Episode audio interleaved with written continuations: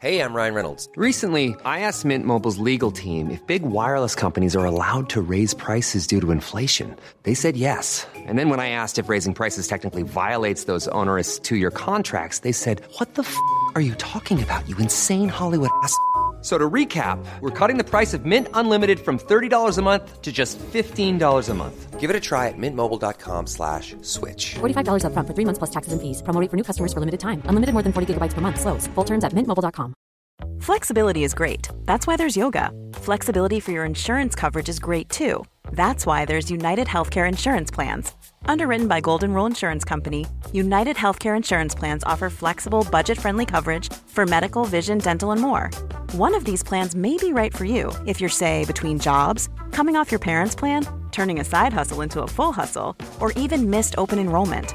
Want more flexibility? Find out more about United Healthcare Insurance Plans at uh1.com.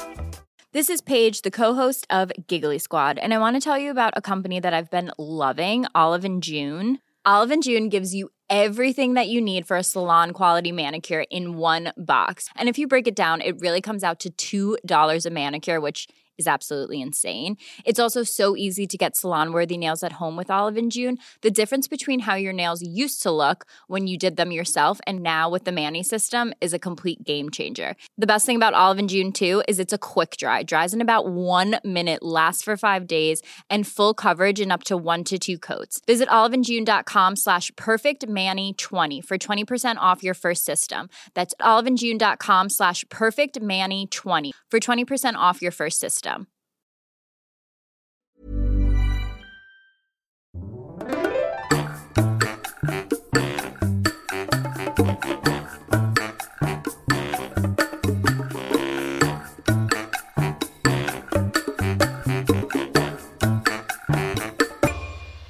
Hola, ¿qué tal? Esto es How to Spanish Podcast. Yo soy David. Y yo soy Ana.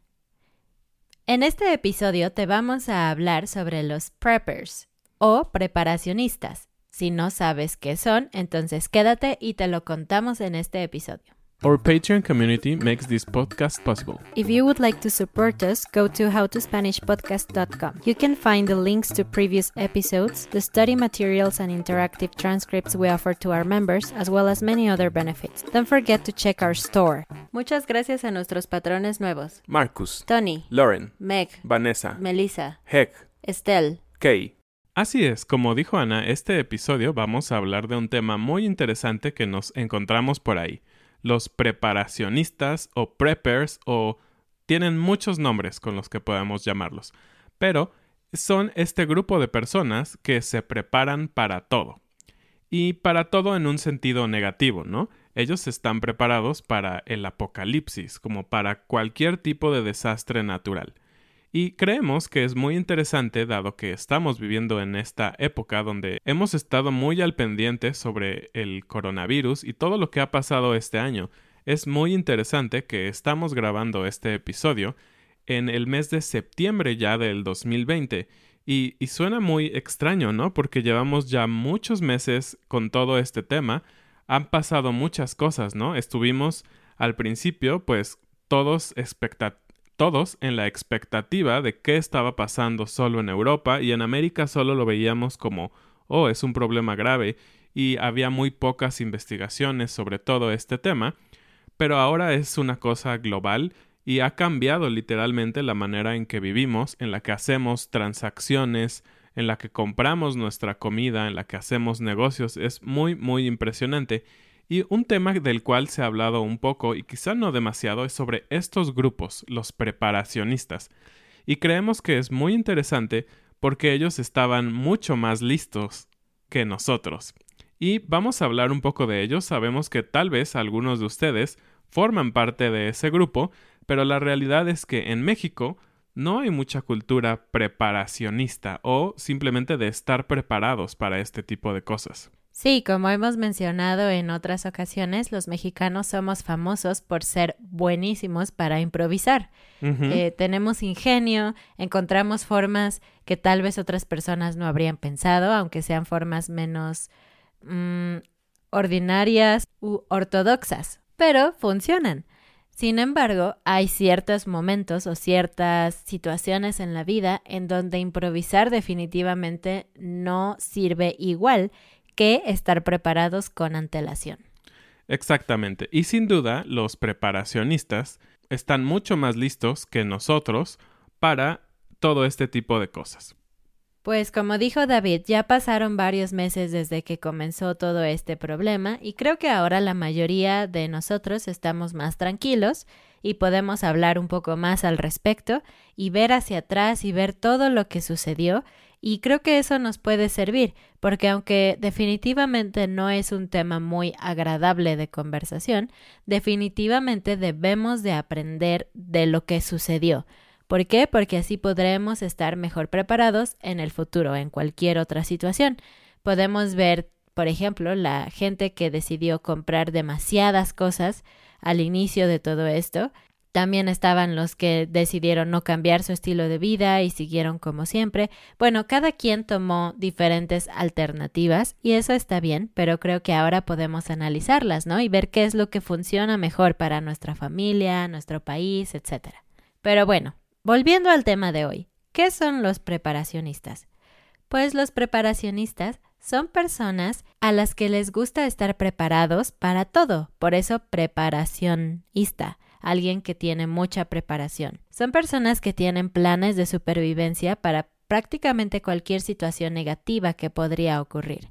Esto se puede ver de diferentes maneras, desde tener habilidades especiales para sobrevivir en la naturaleza hasta tener en casa provisiones suficientes para alimentar a su familia por un periodo largo de tiempo en caso de que no puedan salir, como fue el caso durante este año en la pandemia. Por supuesto, hay otros niveles, ¿no? Niveles más avanzados e incluso vamos a hablar un poco de eso, pero de personas que están tan preparadas que incluso tienen casas totalmente adecuadas dentro de la tierra, bunkers, etc. Algo importante que decir sobre los preparacionistas es que es una manera de pensar y de vivir, porque a diferencia de lo que nos pasó a muchos cuando empezó todo esto de la pandemia y de tener que estar en cuarentena, que ahora ya son mucho más que cuarentena, es que estábamos muy nerviosos y no sabíamos qué hacer, ¿no?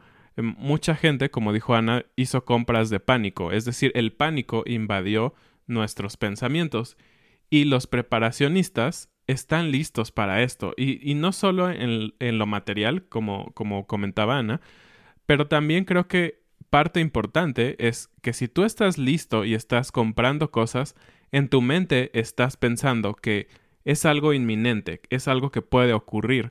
Y cuando ocurre, por lo tanto, tú no tienes tal vez tanto miedo o tanto pánico como se generó en la sociedad. A estas personas no se les considera acaparadores, porque no van a una tienda y compran todo en un solo día, sino que es un estilo de vida en donde cada día, cada mes, cada cierto tiempo, ellos van comprando poco a poco las cosas que creen que necesitan para poder estar preparados para una catástrofe. Así que definitivamente todos aquellos, incluyéndonos a nosotros que hicimos algunas compras de pánico, no podríamos estar en la categoría de los preppers o preparacionistas, porque lo hicimos todo en un solo día o en una semana, pero para ellos es una cuestión de años de irse preparando poco a poco. ¿Y generalmente qué compran estos preppers? ¿Qué, ¿Con qué se preparan? Bueno, como ya dijo Ana, pueden ser cosas, digamos, tácticas, es decir, a veces armamento, eh, que no es muy común en México también, pero obviamente lo más importante son los alimentos. Alimentos que no son eh, perecederos fácilmente y que tienen un alto grado de calorías. Esto es, tal vez alimentos que tienen mucha azúcar porque tu única comida tal vez durante un día es la idea, va a ser una Coca-Cola o algo así, ¿no? Entonces tienes muchas calorías para que te dé energía durante el día. También pueden comprar comida fresca que puede ser almacenada para varias semanas. Normalmente en tu casa tú compras comida fresca, digamos vegetales o frutas, tal vez para una semana o dos semanas, pero estas personas son capaces de guardar su comida durante cuatro semanas tal vez. Y otra cosa es que ellos pueden cultivar su propia comida, es decir, compran semillas y tienen tal vez espacios o pequeñas macetas donde pueden cultivar sus propios vegetales. Yo no podría ser preparacionista porque mato todas las plantas que toco. Soy pésima para la jardinería, no, no podría tener plantas. Repito, esto no es común en México, así que cuando conocemos a alguien que lo hace, nos parece todavía más extraño que probablemente ah, para algunos de ustedes que viven en otros países. Yo recuerdo que en la universidad tenía un compañero que siempre traía una cangurera. Este vocabulario está en el PDF, pero siempre tenía una cangurera con él. Y adentro de esta cangurera, que por cierto no era una cangurera normal, porque tenía muchos bolsillos diferentes, prácticamente tenía bolsillos alrededor de su cintura por completo. Había 10 o 12 bolsillos diferentes. Bueno, en, este, en esta cangurera, él siempre tenía comida y tenía también armas legales, digámoslo así, en México. Es decir, navajas, como navajas suizas, las que puedes traer con tus llaves del coche o algo así, porque les recuerdo que en México el tema de las armas es muy diferente que en otras partes del mundo. Y sí, este compañero traía ese tipo de armas, traía cosas como cuerda, traía lámpara, traía un poco de equipo para escalar y traía atún, mucho atún y muchos sobres de catsup y de mostaza. Y yo me enteré porque, bueno, yo siempre lo veía con estas bolsas, pero él nunca usaba lo que estaba dentro. Y una vez yo compré unas papas fritas en la cafetería de mi universidad y la cafetería estaba arriba. Entonces, cuando yo bajé otra vez hacia donde estaban mis clases, me di cuenta de que no había puesto catsup o mostaza en mis papas y dije, no, no quiero subir otra vez todas las escaleras e ir por la catsup. Y estaba hablando sobre eso cuando mi compañero me dijo, ah, ¿quieres catsup? Y yo, Sí, sí, por favor. Y él abrió su bolsa, su cangurera, y él sacó como 20 sobres y me los dio. Y yo, no, gracias, nada más un sobre o dos sobres, ¿no? Y ya, pero eso me hizo notar que él traía cosas en su cangurera y le dije, ah, ¿por qué traes esa cangurera? ¿Qué cosas traes? Y él me empezó a mostrar el contenido y me dijo que a él le gustaba estar preparado para cualquier cosa mala que pudiera suceder. Y en ese momento a mí me pareció súper, súper extraño.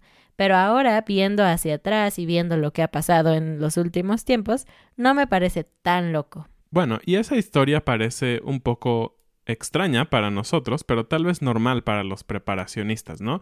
Y de cierta manera un poco básica.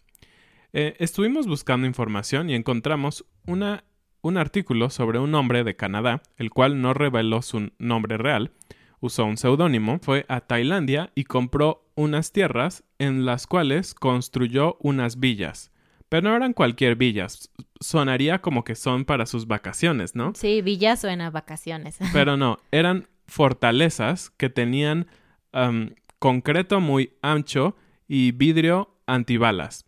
También tenían un búnker antinuclear, sistemas de vigilancia remota, un cuarto de pánico, trampas para hombres que se acercaran y sobre todo tenía comida para meses, para un asedio de meses, es decir, durante meses él tenía la comida suficiente para no salir, y su idea, porque él construyó varias villas, tres o cuatro, era que una era para él y las demás podía venderlas muy muy caras porque sabía que algo inminente podría pasar. Él llamó a este lugar Sanctum, que viene del latín y significa lugar santo. Esto fue hace un par de años cuando este hombre estaba construyendo esto, y parecía muy loco, como decíamos, pero volvieron a contactarlo hace unos meses y él dijo que acababa de vender esas villas a unos precios súper caros. Entonces, lo que parecía muy loco, como decíamos en la historia también que nos dijo Ana, ahora parece que tiene mucho sentido, ¿no?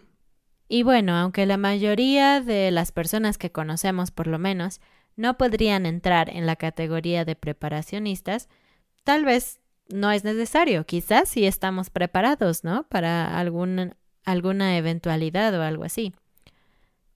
Pues al menos eso es lo que creemos, porque al parecer en el 2017 se hizo un estudio en donde alrededor del 20% de estadounidenses, por lo menos, dijeron haber gastado dinero en materiales relacionados a la supervivencia ese año, pero el 35% más o menos dijo que ya tenía todo lo necesario en caso de emergencia, así que si algo sucediera no necesitarían ir a comprar más.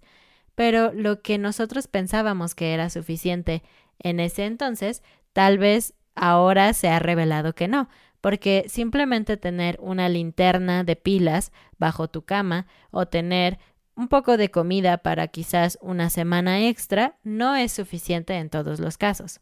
Sí, porque solo muy pocos de estas personas que se les hicieron estas preguntas realmente tenían medicinas, herramientas, combustible, agua, todas las cosas necesarias para sobrevivir. Ellos creían que con un kit de primeros auxilios y un poco de agua y comida podrían sobrevivir. Y, como siempre, hay dinero de por medio, ¿no? Esto de ser preparacionista ha resultado ser redituable para algunas personas.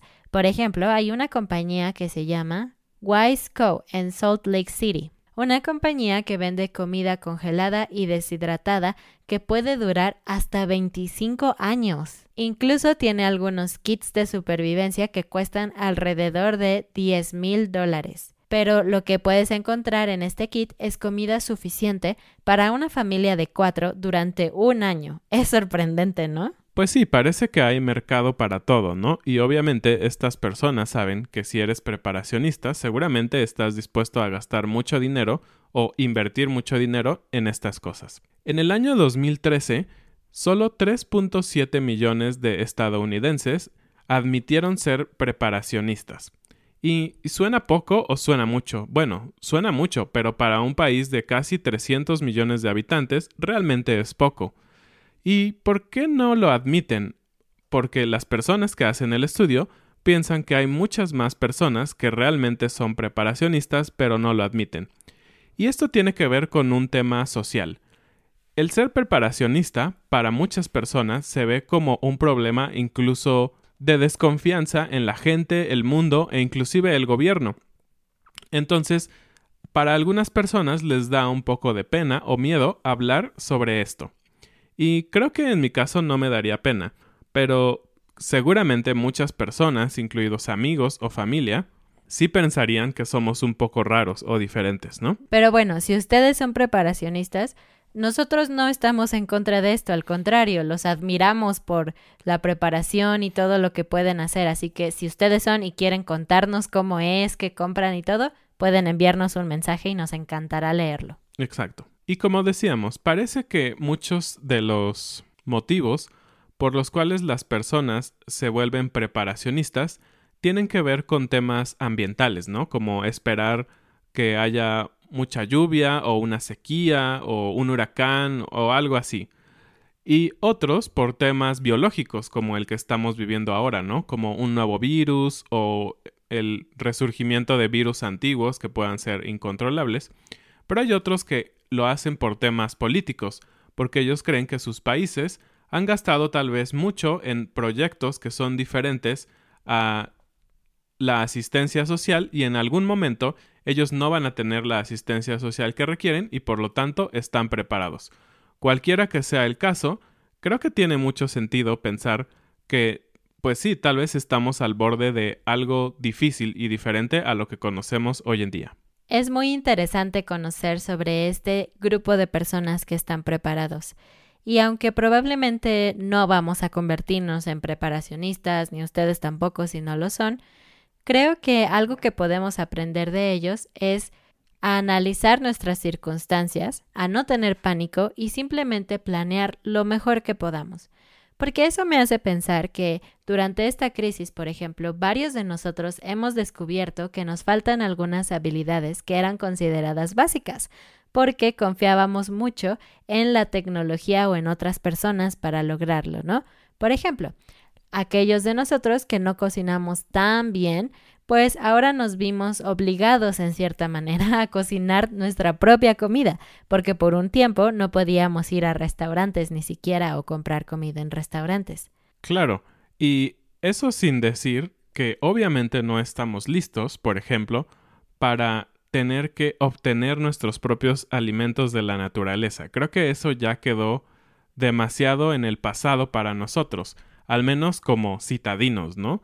o como gran parte de la sociedad industrializada, porque estoy seguro que hay todavía em, poblaciones en donde sí, la gente cocina el pescado que pesca o Tal vez si cazan un venado lo pueden comer, pero nosotros no tenemos ni las habilidades y tal vez ni siquiera podríamos acercarnos a los animales o cazar o pescar, ¿no? Entonces, obviamente, habla de que nuestras habilidades a nivel raza humana, creo, están decayendo y todo se vuelve más industrial, ¿no? Simplemente esperamos a que nos llegue la lata de atún, o bueno, comprarla en el supermercado, o ir a una carnicería y comprar la carne, lista para que solo la cocines. Entonces creo que se trata de un equilibrio, porque la tecnología es buena, es genial. Mucha de nuestra vida se ha vuelto fácil gracias a la tecnología y eso no es algo malo, yo pienso. Pero creo que es un equilibrio porque hay ciertas cosas que podríamos aprender y creo que facilitaría nuestra vida y nos daría mucha paz mental en caso de que algo sucediera. Por ejemplo, algo tan simple como aprender a cocinar mejor, ¿no? O cómo aprovechar mejor la comida para no tener tantas obras y no tener que comprar comida a cada rato, cosas así que realmente no nos vendrían mal nos podrían ayudar muchísimo y en caso de algún problema como este, podríamos aprovecharlo. Y eso me hace pensar en las escuelas. Creo que todo está basado ahora en la tecnología y en el avance de la tecnología y eso está muy bien. Pero yo a veces me pregunto si no deberíamos de aprender ciertas cosas básicas en la escuela también. Por ejemplo, eh, ustedes saben que en México había antes un programa en las escuelas en donde a nivel secundaria, es decir, cuando tenías 12 a 15 años, tenías algunos talleres extracurriculares muy específicos para equiparte para trabajar. Por ejemplo, electricidad, cocina, coser, es decir, hacer ropa, cosas por el estilo. Y cada vez es menos y menos popular porque también ha aumentado nuestra porque también ha aumentado el número de personas que pueden seguir estudiando después de la secundaria. Antes era muy común que mucha gente solo estudiaba la secundaria y tenía que empezar a trabajar. Entonces tenía sentido enseñar eso en las escuelas, pero ahora se espera que la mayoría pueda ir, por ejemplo, a la universidad o por lo menos un nivel más, ¿no? La preparatoria. Así que ya no se hace tanto énfasis en enseñar estas cosas. A mí sí me tocó yo estudié un poquito de cocina, pero no aprendí nada porque tenía miedo y no quería cocinar y así. Y tú, David, tuviste electricidad. Y en el caso de David, es una habilidad que funciona perfecto porque ahora él es capaz de hacer muchas cosas en la casa sin necesidad de eh, pagarle a otra persona para que lo haga. Entonces, no sé ustedes qué opinan. ¿Deberíamos de enseñar algunas cosas básicas de ese estilo en las escuelas todavía o no? Es una reflexión muy interesante. Y también me parece que algo que también debemos de reflexionar es el uso de la tecnología, como dice Ana, en específico el uso de Internet. Porque, ¿qué pasaría si estuviéramos en una crisis, no una crisis de un virus, pero una crisis en donde el problema fueran grandes tormentas solares que no permitieran el uso de Internet? Porque hoy en día, con todo este virus, todo se convirtió a hacerlo en casa desde Internet, ¿no? Tenemos juntas por Zoom, juntas por Skype, eh, podemos hacer todo esto. Pero si fuera lo contrario, creo que sería simplemente un caos, ¿no? No estamos ya listos para poder trabajar, para poder hacer negocios, para poder comprar cosas sin Internet. Entonces, como dice Ana, la tecnología es buenísima para muchas cosas, pero al final estamos dependiendo completamente de ella. Entonces, después de aprender un poco sobre los preparacionistas y estas reflexiones, ¿qué piensan ustedes? ¿Debemos prepararnos mejor para las cosas malas o simplemente esperar a que tal vez lleguen y hacer algo diferente? Yo creo que debemos de aprender de lo que pasa en cada momento, ¿no? En el caso específico de este virus, pues bueno, aprendemos que tenemos que tener higiene extra de la que pensábamos que teníamos, ¿no? Como el tema de lavarnos las manos, tener un distanciamiento social porque podemos enfermar a otras personas que tal vez queremos, o simplemente por el hecho de cuidar al resto de las personas. Entonces, ¿qué han aprendido ustedes de esto? ¿Les gustaría ser preparacionistas? ¿Les gustaría simplemente tener un poco más de cosas en su casa en caso de que sea necesario? Pueden contarnos en un correo electrónico o en los comentarios. Terminamos con la frase del día. Al mal tiempo, buena cara. Y creo que esta frase es perfecta para este episodio porque aunque, como ya dijimos, es importante aprender de lo que está pasando y mejorar un poco, también es cierto que ser positivo es una cosa muy importante. No podemos vivir con miedo a lo peor toda la vida, porque nos perderíamos de los momentos buenos, nos perderíamos de disfrutar la vida en momentos donde obviamente no hay crisis y no es necesario. Así que yo creo que por eso cuando algo malo sucede hay que tener buena cara. Y no me refiero a ser hermoso o, o estar feliz, sino a ser positivo. Aun cuando algo malo sucede, hay que encontrar la forma de ser positivos. Entonces, al mal tiempo, buena cara. Y se nos acabó el tiempo, entonces vamos a terminar este episodio aquí. No olviden revisar nuestras redes sociales, ir a nuestra página de Patreon para la transcripción y el PDF con notas de gramática y vocabulario. Nos vemos la siguiente semana. Adiós.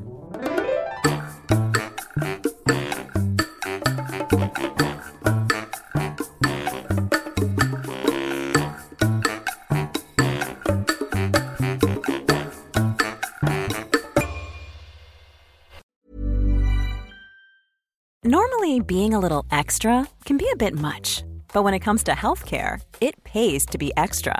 And United Healthcare makes it easy with Health Protector Guard fixed indemnity insurance plans. Underwritten by Golden Rule Insurance Company, they supplement your primary plan, helping you manage out of pocket costs without the usual requirements and restrictions like deductibles and enrollment periods. So when it comes to covering your medical bills, you can feel good about being a little extra. Visit uh1.com to find the Health Protector Guard plan for you. Mom deserves the best, and there's no better place to shop for Mother's Day than Whole Foods Market. They're your destination for unbeatable savings, from premium gifts to show-stopping flowers and irresistible desserts. Start by saving 33% with Prime on all body care and candles. Then get a 15-stem bunch of tulips for just $9.99 each with Prime. Round out Mom's menu with festive rosé, irresistible berry chantilly cake, and more special treats. Come celebrate Mother's Day at Whole Foods Market.